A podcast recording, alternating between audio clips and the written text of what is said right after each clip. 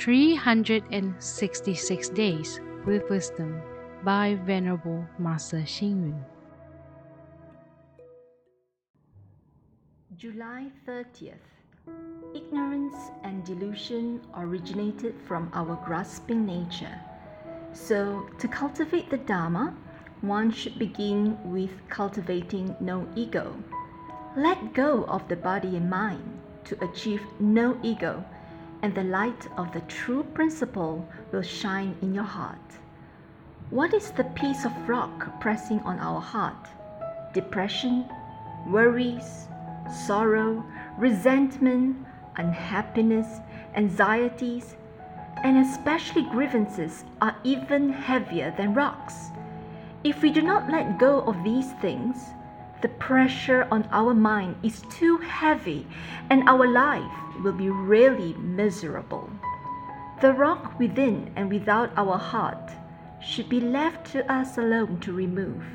Others are unable to help. The help offered by others, such as counseling, consolation, and encouragement, is temporary. Today, others might help you remove the rock from your heart but tomorrow and the day after, new rocks will be deposited.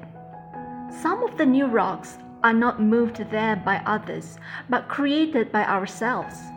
Whether we let go of the rock or remove it, the most important thing is to follow the saying that whoever ties the knot on the bell is the one to untie it. The best way to remove the rock from your heart is to learn the Dharma using precepts, concentration, and wisdom.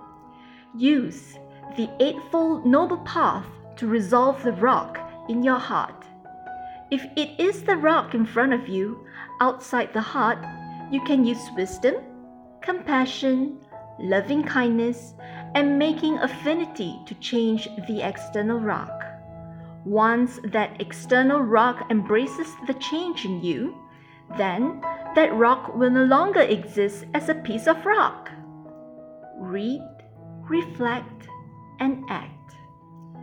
The heavy encumbrances in our heart can only be removed by ourselves. The best way to remove the rocks from our heart is to learn the Dharma using precepts, concentration, and wisdom.